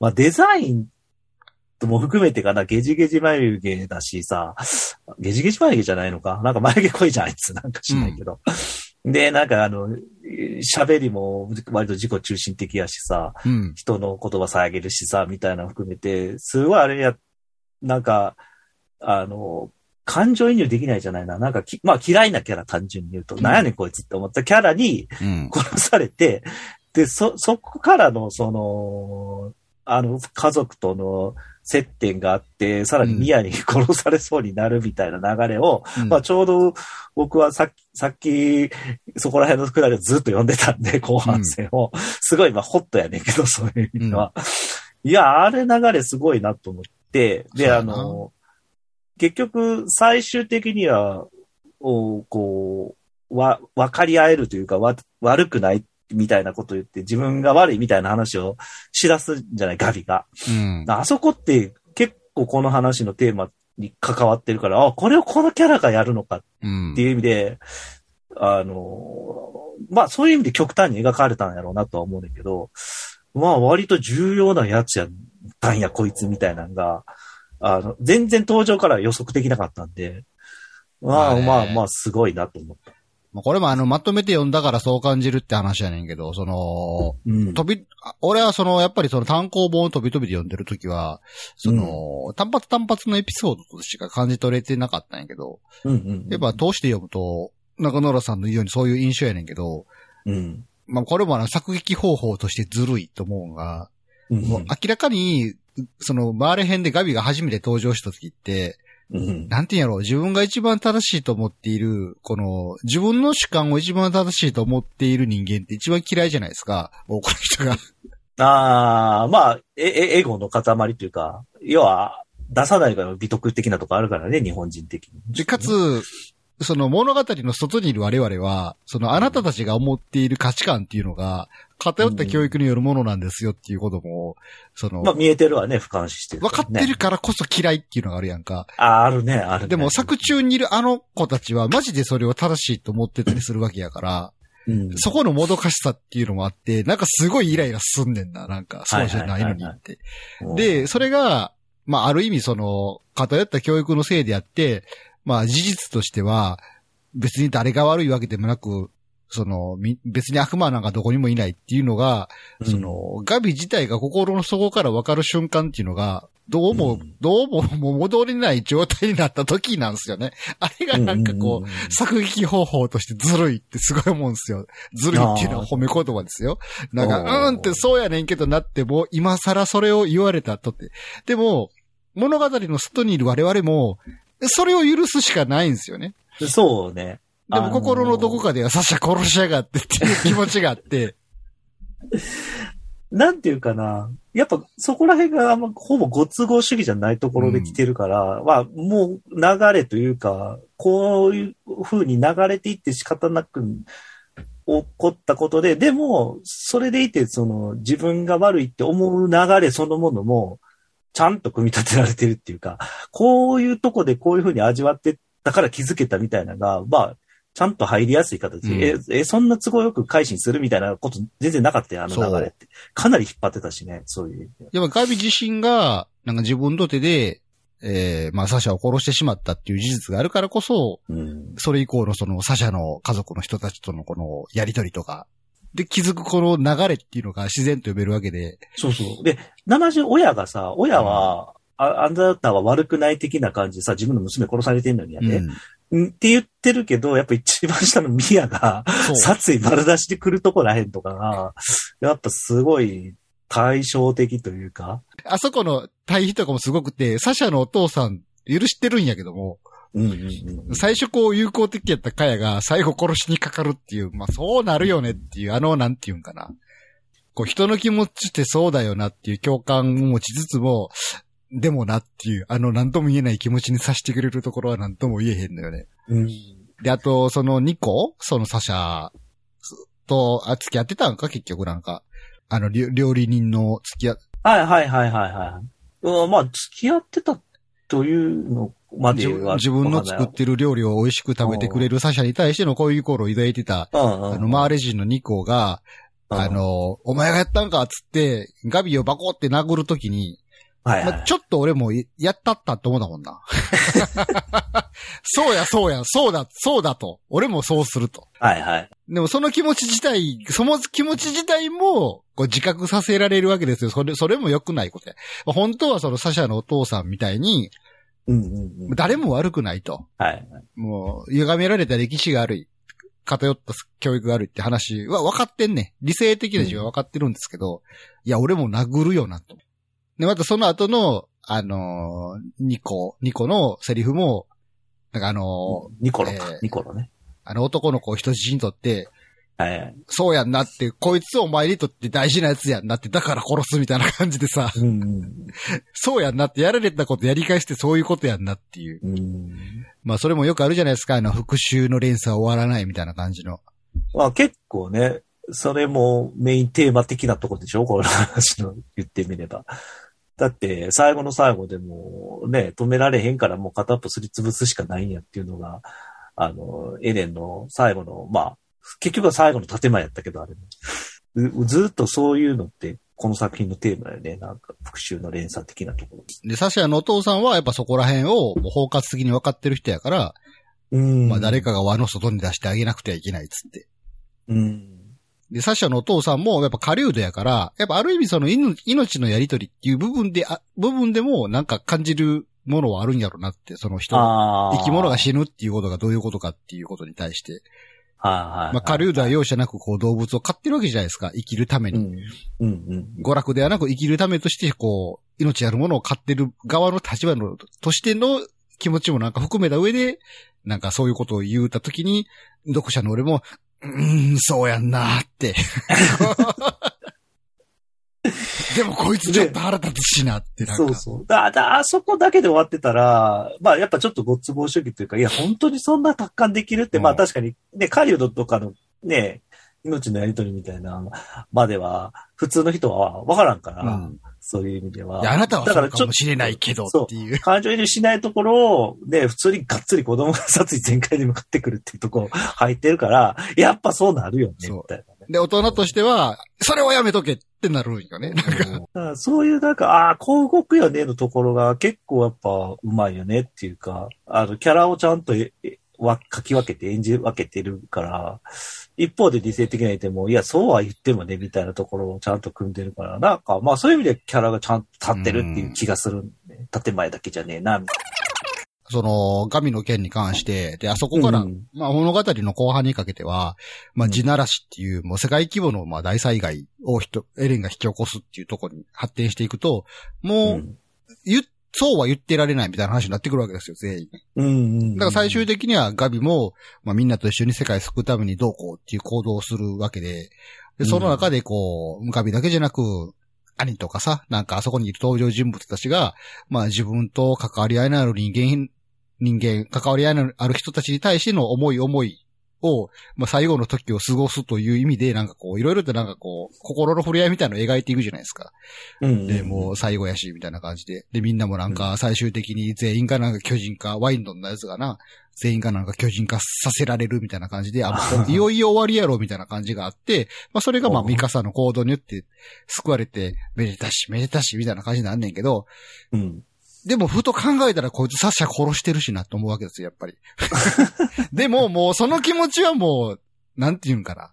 こう、あったとしても、こう、やっぱ収めることが大、大事というか、うん。本当に自分読んでるこちらもこう、あの戦争に参加させられたかのような気持ちにさせられるっていう。ああ、なるな。そう。ゆこれが許すということなのかっていう。許す。我慢じゃないんですよね。だから難しいんです、あれが。こう、大事な人を殺した人間を、やり返さないっていう我慢をすることじゃないんですよね、なんかこうん。う。許さなくちゃいけないんですよ。よく言う、あの、なんつうの、ゆ許すっていう、難しい漢字の方の許す。はいはい、はい。許してくださいの許すではなくて。何？お御社の、そうそうそうそう、御社の社、御社の、社か。はいはい、御社はい。の社、御社の社の許すをね、しなくてはいけないっていう。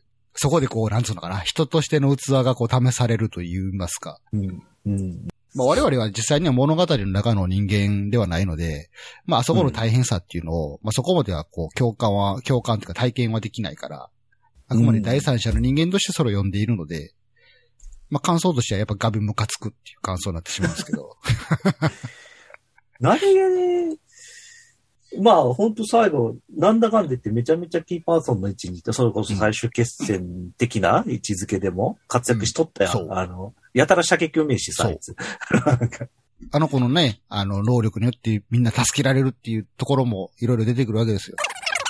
あのー結構好きなシーンで、うん。あのーまあ本当後半の、やっぱ兄？兄が、すげえ、まあ基本クールじゃん、あいつってうんずっと。で、結構最後の最後の決戦の時も自分は、こう、あのーつい、ついていかへんの前やな。その、うん。エレン殺せんのか的な話をする時があったじゃん。ミカサとな。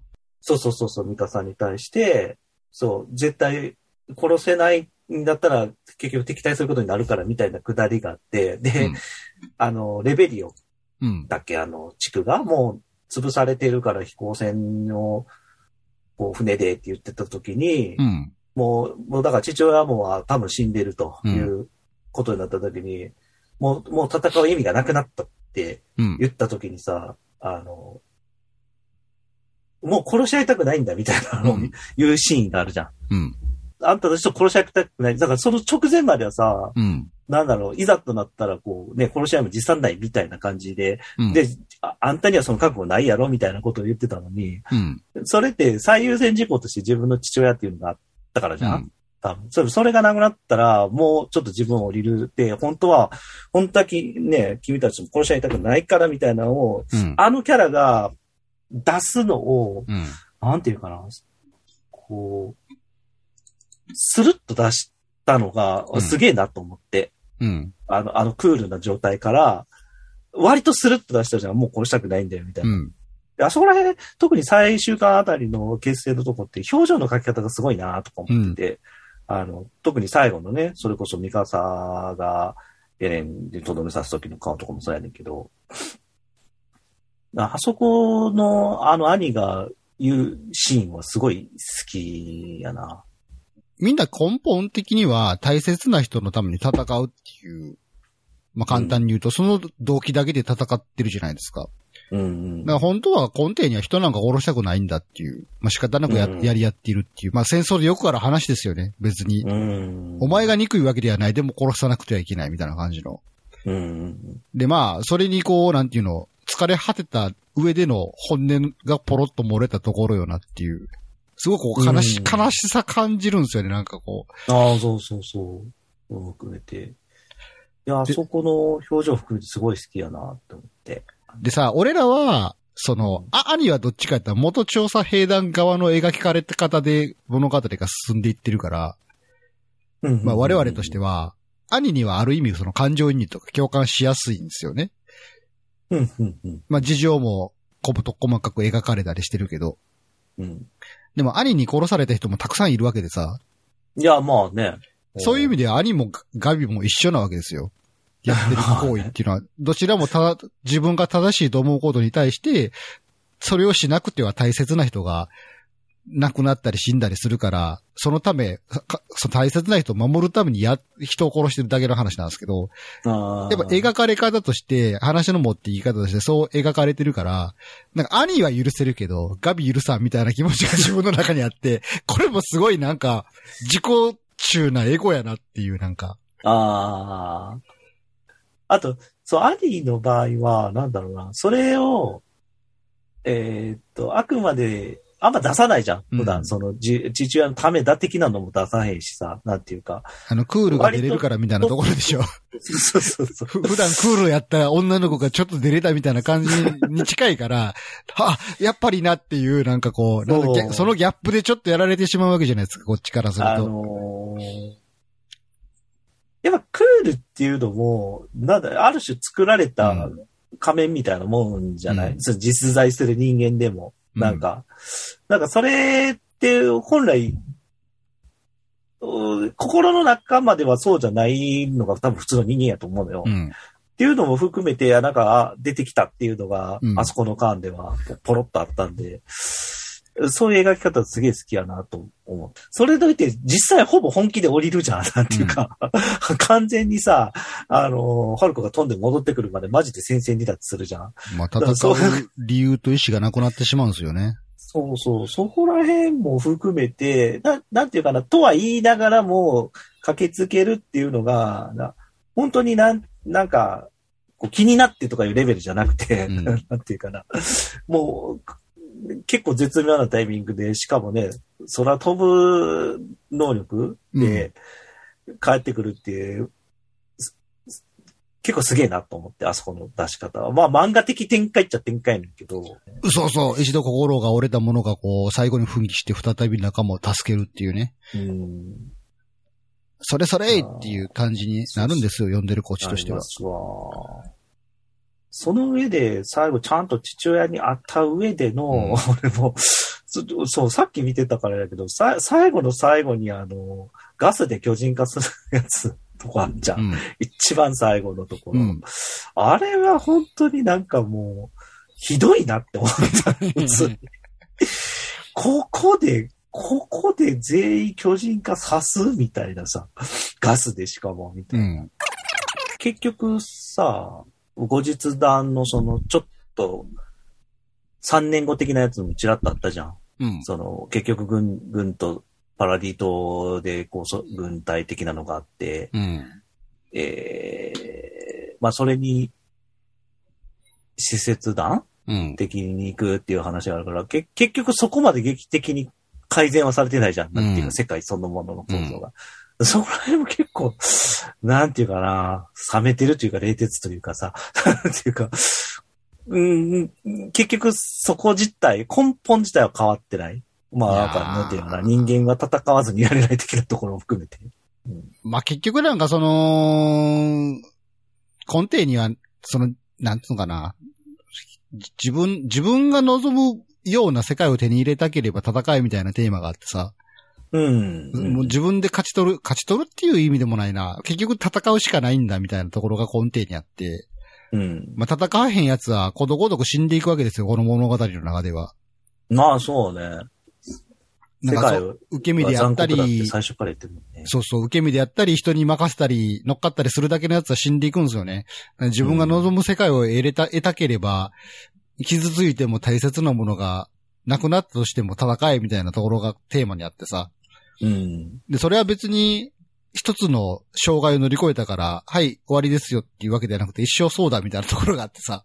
で、戦うこと自体ってすごい不毛やなって思うんやけど、うん。結局それをしなくては覆せない何かがあるのも事実みたいなところがあるから、ああ、そうね。うんうん。それってもう現実世界も一緒やなっていうところがあるので、なんとも言えへん気持ちになってもやもやしつつも、なんかそうやんなっていう、それでもなおみたいな、こう人として正しさとはみたいなことを逆になんか倫理的にも考えるしみたいな。そういう意味でなんかいい話ではあるなと思うけど。う、上っ面の、ほら、平等とか、なんていうか、みんな仲良く的なので、結局、いざ社会に、例えばほら学校でなんか平等が大事だよって教わったとしてもさ、いざ社会に行ったら結局、はき競争社会ではあるじゃん。うん。例えば、なんだろうな。じゃあ、一個の国の中で完全に平等？それこそ、その、あの、ベーシックインカムとか、そんなんがあって、仮に平等的なの作ったとしても、その、その世界の外に出たら、そこは競争なわけじゃん。うん。せあの国と国では競争があったりとかするわけだからさ、多うん分どこまで行ってもそれは絶対、多分あるんだよね。完全に平等的な、何もしなくてもぜ何か享受できるって多分ないっていうことが割と残酷に存在するからさ、それ多分覆えないみたいなところ。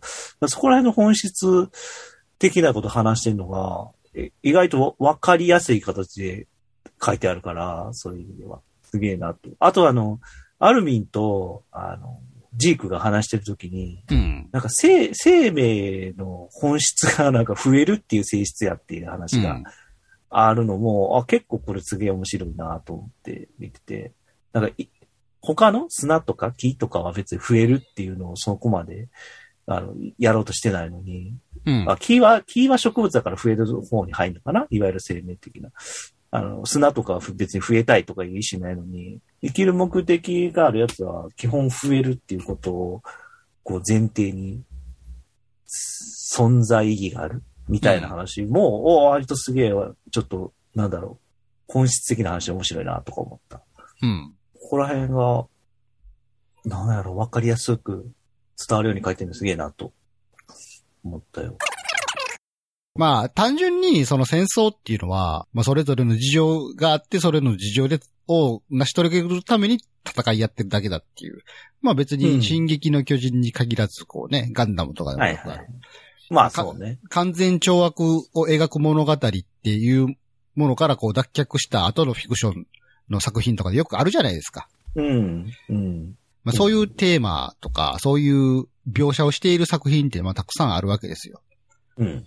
で、それを読んだりするたんびに、良くないよね、戦争はって言うじゃないですか、人は。はいはいはい。で、やっぱ僕らもそれは思うわけですよ。うん。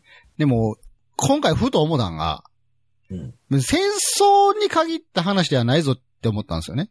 そもそもとして、これ言い方すごい難しいな。そもそもとしてね、うん人間は自分の事情で毎日を生きてるわけなんで、うんうんうんうん。戦争だけじゃなくて、日常生活レベルから噛み合えへんことなんかたくさんあるわけじゃないですか。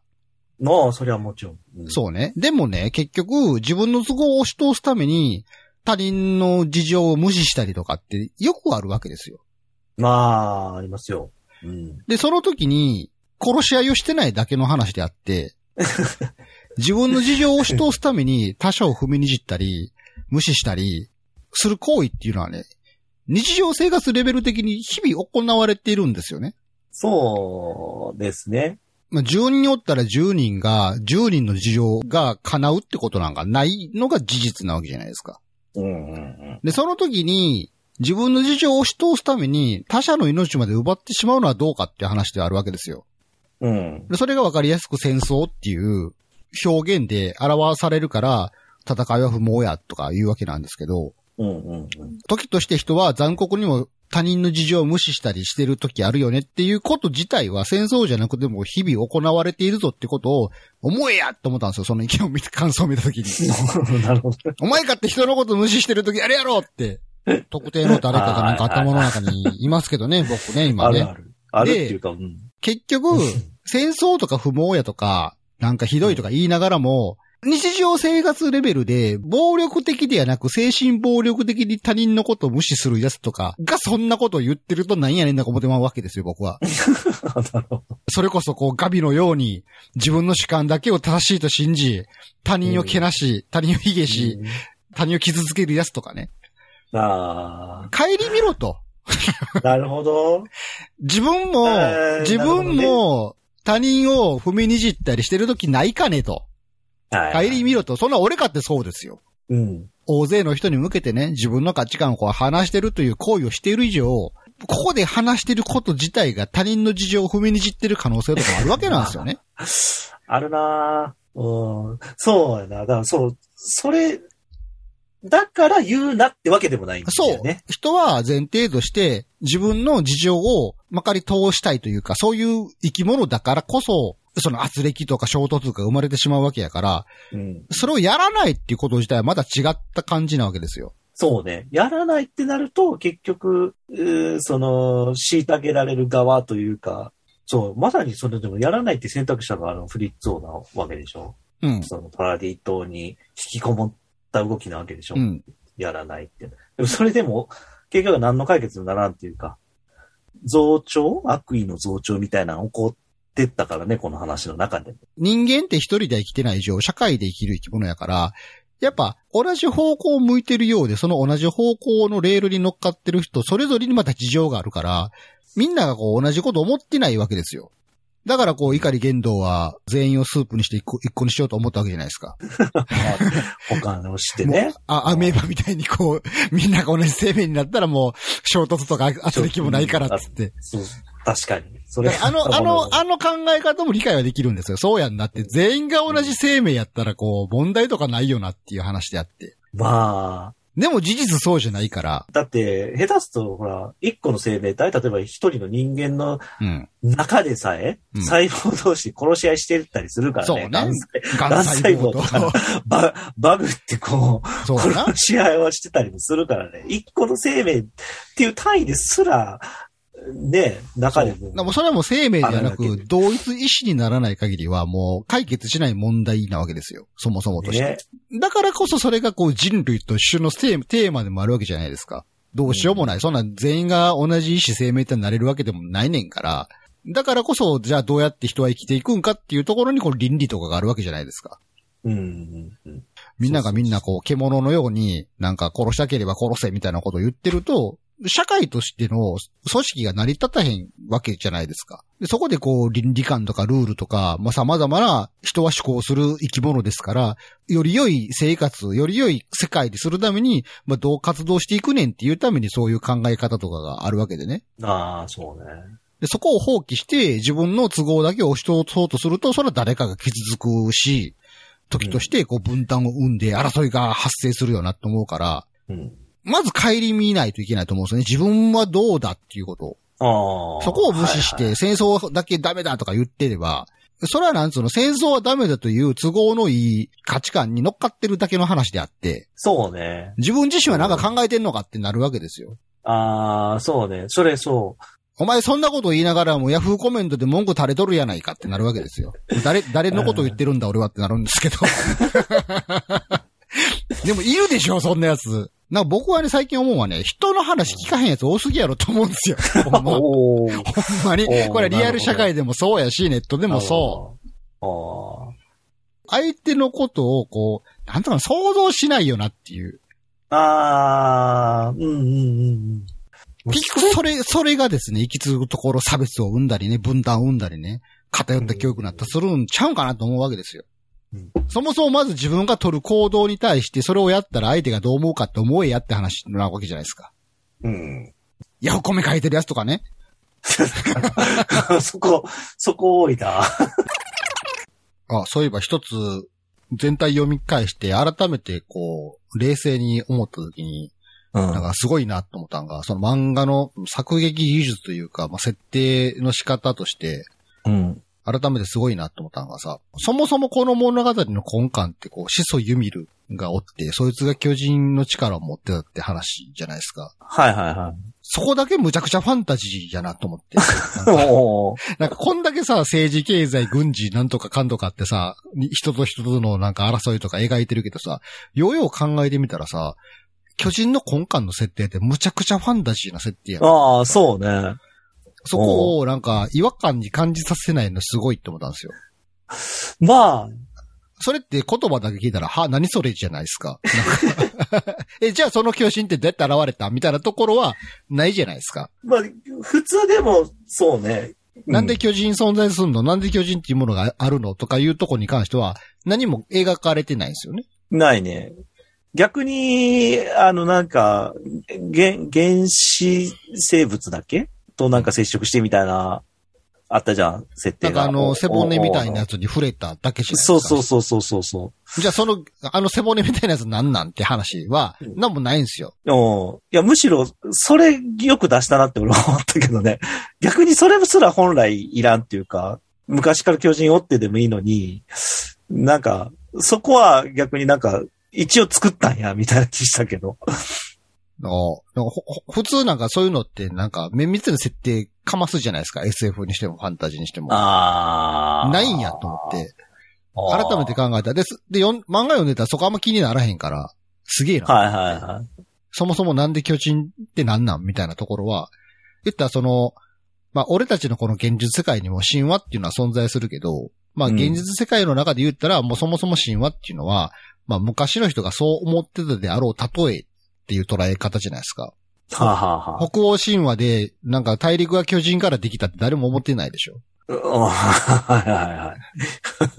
ビッグバンで地球が起こって地殻変動でっていう海生生物から人間に発展してっていうのは、科学的にはそっちを信じてるじゃないですか、みんな。ああ、まあ、はいはい。なるほど。巨人がユーラシア大陸とかになったとか思ってないじゃないですか、みんな。リアルにはね、そうね。そうでしょ。でも、進撃の巨人のあの世界の中では、神話と現実は地続きやから、はいはいはい。過去にかん確実に巨人が存在してるからこそ、ああいう物語展開になっていってるわけで。うん。で、あの人たち、あそあの世界に生きる人たちからしたら、は、巨人なんなんはってならへんのかなって思って。そのシソユミルニが触れたあの背骨みたいなやつなんやねんとはならんねやと思って。でも、それを俯瞰的に見ている現実の読者の俺の視点でしかないねんけど、うん。それを物語追っかけてる最中は何も気になってなかったから、はあはあ。すげえなと思ってそこが。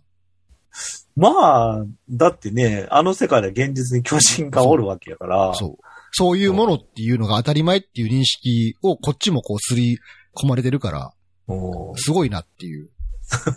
何それってならへんわけじゃないですか。俺らからしても。あ何それって。そんなん、そんなん言うたら何でもありやんとかにはならへんわけですよ。あ、確かに。ふ普通になんかあの、何やったっけ？九つの巨人やったっけ？はい。九つの巨人の力とか言ってるけど、うんなんそれってなるじゃないですか？なんか、下手くそなファンタジー漫画とか読んでたら、なんか、なんか急にそんなん出てきてああ、唐突にっていう。そう。ああ。でも、改俺は、それはな、それは読んでて、え急に出てきたなと思うけど、別にそこが気にならないわけですよ。ああ、まあそうね。あ、そういうことですか？っていうだけでさ。逆に、それを出さんでもよかったのにやって、俺は思ったけどね。その、ユビルのその、発生の起源っていうのあすごい、とてもファンタジーな世界だったんだと思ったけど。うん。確かに。あ、でもい、今見ると、今ちょうどそのとこ見返したんやけど、このユミルがそこに出会う木のデザインって、うん。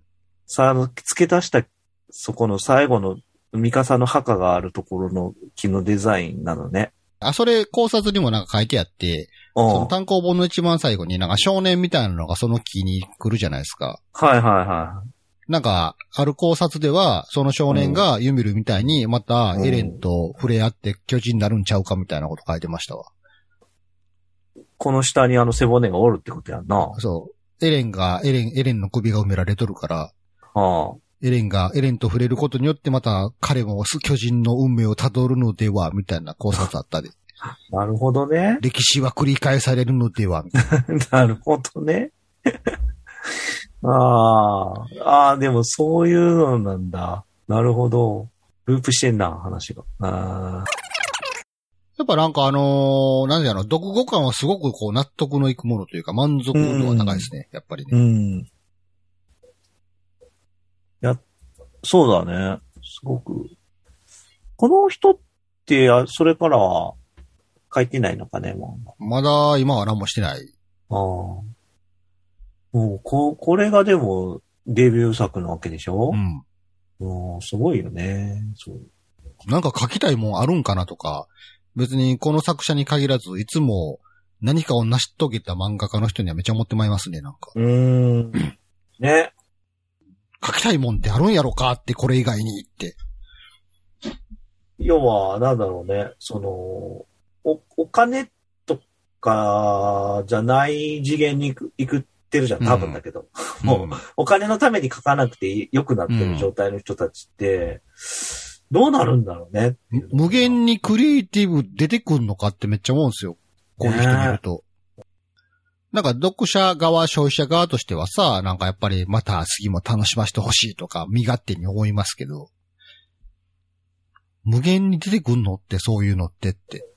るし、また逆に自由に作れるのかっていうと、その、ね、期待とかもあるし、下手すると、こう下がるわけじゃん、評価が。そうそうそう、おもんないバージョンもあるからね。ね、そんなん考え出したら、もうこれでいいやであっていうパターンもあるかもしれんけど。まあ、今となっては、世の中的にほら、普通に発信する手段がめちゃくちゃ増えてるじゃん、今って。うんそういう意味では。だから、ね、自分の好きなフォーマットでやる分、やれるようになってる分、もうちょっとこう、人気とかに左右されない土壌があるのかもしれんけど。なんか、俺、なんだろう。こ、この人に関しては別のやつ書いてほしいってあんま思ってない 自分が今いるんだが。あ、そうん。なんか、これで良くないって思っちゃってる。う。いや、でも全然若いですよ、作者も。いや、そうなんやけど、なんていうかな。あ、だからさっき、例えば、な、何か、どっかで、もうこれ、どこやったっけ？小学館やったっけ？講談、講談社ね。講談社って、えっと、何で連載されてたんだっけ？別冊マガジンかな。マガジンか。とかでは、なんかやんなくていいよねって勝手に思ってる。なんでやろ出版社側もさ、もう一発こんだけメガヒットしてるとさ、二回、うん二作目をなんか商業的に考えるじゃないですか、やっぱり。そうなのよ。なんかそこに乗ってほしくないなって勝手に思っちゃってるわ。なんでやろまあ確かにそれはわかる。なんかその作者の中から自然にこう出てくる、湧き出てくる、うんクリエイティブ、クリエイティビティでなんかやってほしいなと思うけどそ。う。だから、本当個人制作とか、個人発表とかでやる分にはいいけど、こういうなんか媒体でってなると、やっぱどうしても人気とか、前、前のこれ、あの、あの進撃のみたいな煽りをされる土壌で何かを作るっていうのは、なんかやってほしくないって勝手に思ってしまうな。そうやね。うんまあ、どうしてもやっぱ商業作品っつうのは、そら、運命、定めとしてそうなりますけど。うんまあ、一個いいのは、あの、前半もちらって言ったけど、このこの作品ってすごく動画映えしてたじゃん、アニメが。まあ、うんアニメの制作スタッフとかもすごくいい、あの、恵まれたなと思うけど、元々のこの原作がアニメとかで動かした時に映える要素がすっごいあったからさ、立体軌道とかも含めて。なんかそういう発展する余地があったから、そういうとこはこういうメジャー誌の力みたいなうん。があって、アニメ化、ってか、え、アニメでも楽しめる、映像としても楽しめるっていう展開をするのはすげえありかなと思うんだけど、なんだろうな、そういう要素以外では、商業主義的なところと違うところでやってほしいなと思ってしまう なあ、なんとなく。それがね、でも面白いもの作れるかどうかわかんないしね。やっぱ、そういう期待に応えるから面白いものになったっていう話も多分あるだろうし。自分で好きに作ったら、こういうのじゃないかもしれへんし、ね。まあね、まあ時としてすごいマニアックで、誰にも理解されないものになる可能性っていうのも当然あるだろうからね。はい、そんな感じでね、えー、進撃の巨人が、まあ無事完結したということで、えーは前回読み直しての感想をね、つらつらと言わさせていただきましたけど、まあそろそろ終わりにしようかなと思います。はい。まあ総じてまあ面白い漫画でしたね、本当そうですね。あの、し、改めて見直して、ちょっと、びっくり、びっくりって言うと失礼な。あの、改めていいなと思いました。はい。はい。まあ10年間楽しませていただきましたっていうことでね。はい。まあ、願わくば、まあ作者の方に再びこの回を聞いていただけたらなと思います。やめよあの、作者のブログに書き込むようなことはいたしませんので。どんなあれで、とつってたんや、ほん よう書き込みに行ったよな、ま。10年前の俺ほんまは。やで。別に若気の至りとかじゃないよ、10年前。まあ、10年前そこそこの、そこそこのおっさんやで、10年前だって言っとくけど。12年前の。その20代とかの話じゃないんやから。まあね。まあ、そんな感じで終わりましょうかね。はい。お送りしたのは沢田信也と中野浦でした。それでは皆さんまた次回、さようなら。さようなら。